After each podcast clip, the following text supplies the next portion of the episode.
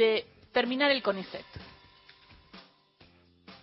Ciencia, tecnología e innovación, licenciado Phil. Uh. Nada, eso que quede en manos del sector privado. Ciencia y tecnología. Obvio. ¿Y el CONICET? Que quede en manos del sector privado. Uh, vas a tener un despelote. ¿El CONICET en manos del sector privado? Que se ganen la plata sirviendo al prójimo conviene mejor que le dé un mejor precio, como hace la gente de bien. ¿Y qué vas a hacer con toda la gente que vive del Estado que trabaja en el CONICET?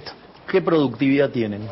Los científicos, ¿qué va a pasar? ¿Qué han generado? Desarrollo, investigación. No se nota fuerte lo que dijo, aparte cómo, bueno, corre al, al periodista y está Roberto Salvarez para que conteste esa pregunta, porque Roberto es expresidente del CONICET entre 2012 y 2015, ex ministro de Ciencia y Tecnología entre 2019 y 2021, hizo un montón también en el ministerio para que todas las investigaciones de todo el país trabajaran en red y llegaran a ser productivos también. Es doctor en química y actualmente es presidente de ITEC en IPF, eh, asegurándose todo el tema de energías renovables y litio, también algo muy, pero muy importante. Y hay 120 desarrollos del CONICET de litio en todo el país. Roberto, ¿Cómo estás? Eh, acá un poco helados, eh, te saludamos, Gisela Usaniche, Diana Constanzo, Horacio Marmurek, Ingrid Beck y equipo. ¿Cómo va? Eh, ¿Qué tal? Como siempre, un gusto hablar con ustedes. Bueno, ¿cómo recibiste esta, esta, este, esta declaración del candidato más votado en las PASO? Bueno, mira, yo creo que eh, la esperaba, ¿no? Esperaba una declaración de este tipo. Eh, una persona que es admiradora de Caballo o admiradora de la Thatcher, evidentemente vuelve sobre esas políticas, ¿no? Eh, las políticas de privatización del CONICET, de la Comisión de Energía Atómica, se propusieron en los 90 y es la vuelta, ¿no? La vuelta, o sea, mi ley mira para, mira para atrás, atrás a 40 años, ¿no? Porque todos los países desarrollados valoran los sistemas de ciencia, valoran sus científicos, dan un apoyo desde el Estado a la actividad científica, invierten en las tecnologías más complejas, donde el privado no invierte, sino que lea un poquito a Mazzucato, y, la verdad que atrás, atrás a 40 años el discurso de mi ley en ciencia y es llevar a la Argentina al siglo pasado, ¿no? Porque es realmente siglo XXI, ese discurso es, eh, yo te diría, incompatible con la con una mirada de desarrollo de cualquier país del mundo. Mira, estaba fijándome lo que gastan en, de, en PBI otros países en el conocimiento y Corea está primero con casi un punto, Alemania segundo con 0,89 del PBI, Francia con 0,71, el propio Estados Unidos con 0,68, Brasil con 0,62. Nosotros estamos abajito, de, pero es eh, en, la, en la mitad más o menos, pero nosotros vamos por el 1%, ¿no? Digo, esto es por ley. Exactamente, es otro tema ahí para marcar, ¿no?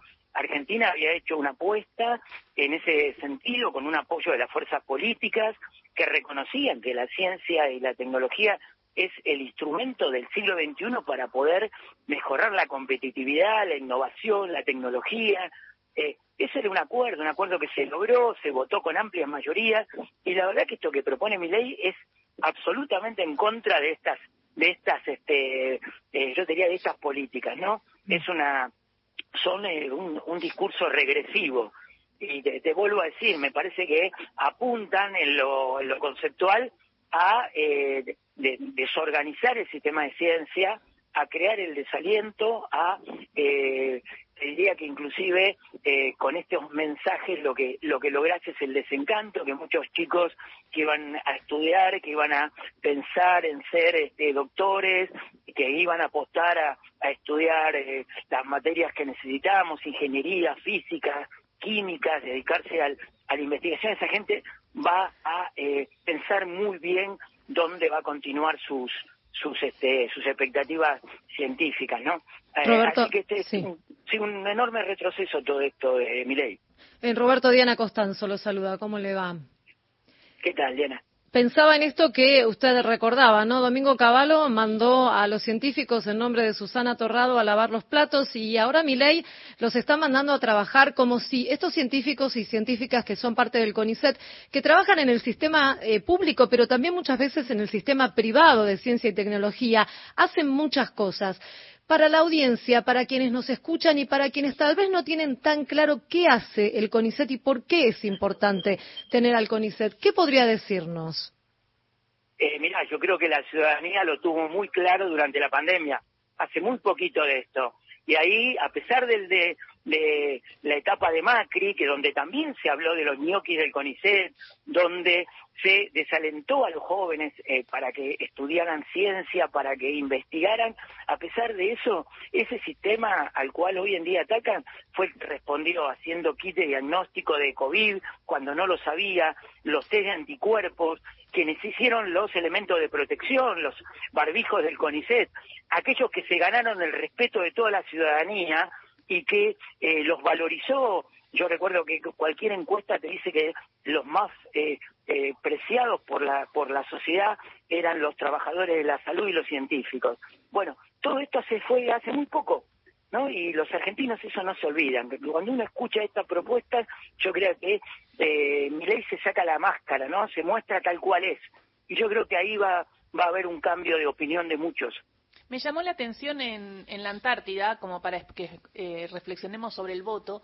La Antártida Argentina tiene bases en donde comparten fuerzas, eh, miembros de las fuerzas con científicos y científicas.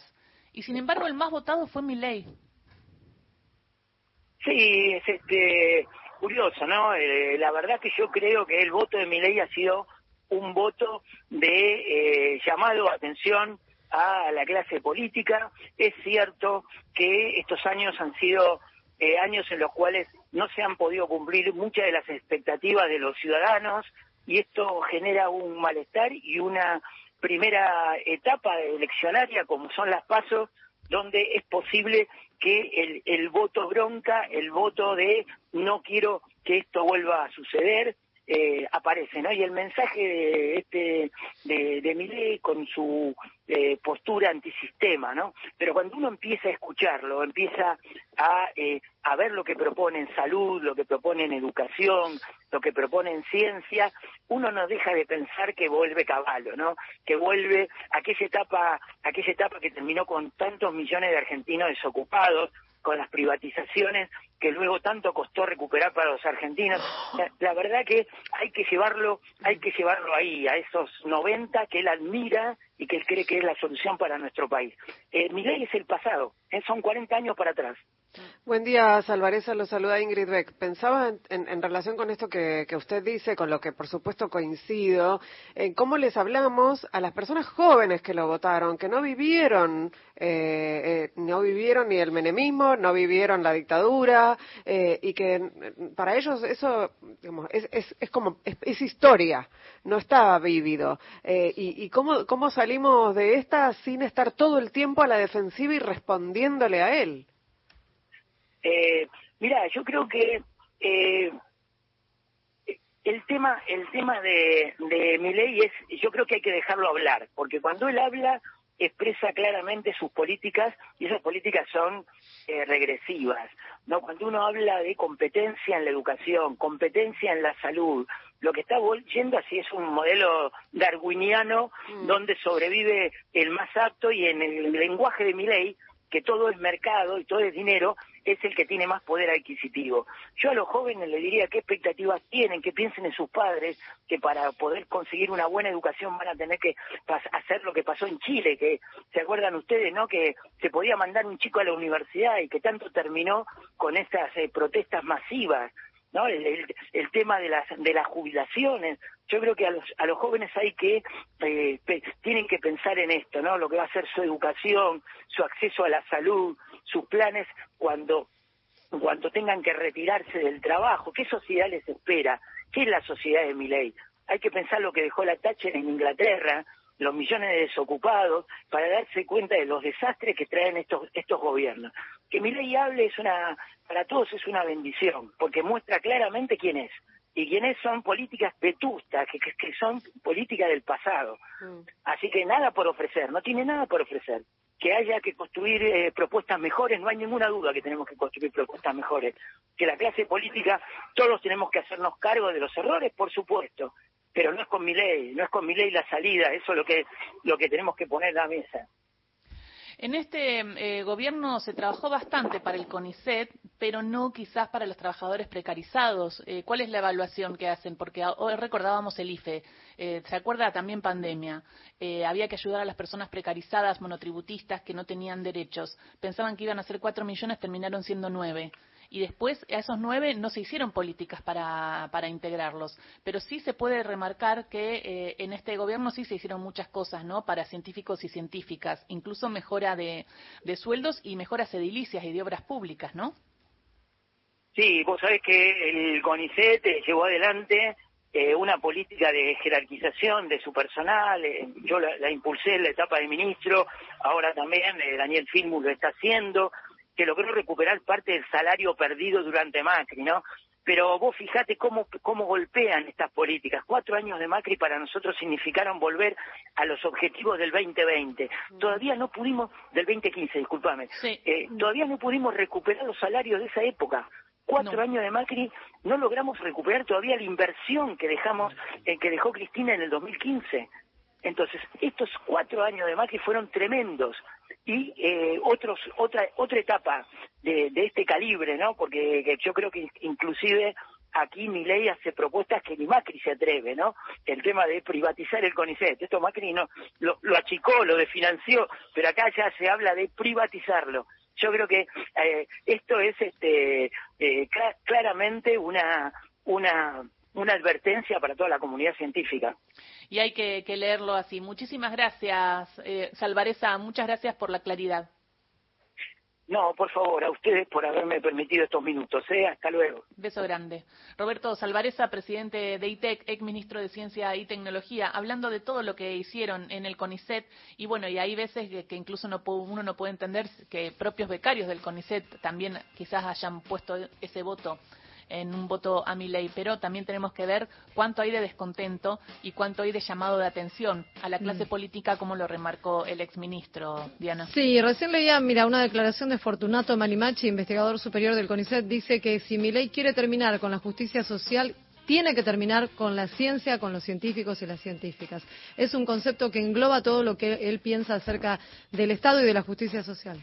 Sí, pensaban que no es que estamos, por ahí, para que se entienda claro, no es que estamos defendiendo a los científicos y a las científicas, que sí lo estamos haciendo. Estamos defendiendo un montón de, cuestiones que tienen que ver, no, además con la vida cotidiana de todos y todas, ¿no? Eh, yo daba el ejemplo del ANMAT, pero digo, hay otras cuestiones que tienen que ver con los medicamentos que consumimos, con eh, las bebidas que tomamos, con la vida cotidiana, que tienen que ver con la producción científica. O sea, no es solamente que estamos defendiendo eh, a un sector. No, incluso con cómo ayuda también al campo. Por supuesto. y cómo genera valor Los satélites, por ejemplo, ¿no? Que sirven para pronosticar el clima, eso les sirve a la producción agrícola. La conectividad que tiene que ver con el resto de la Argentina, donde los satélites no entran. También depende, por ejemplo, de ARSAT.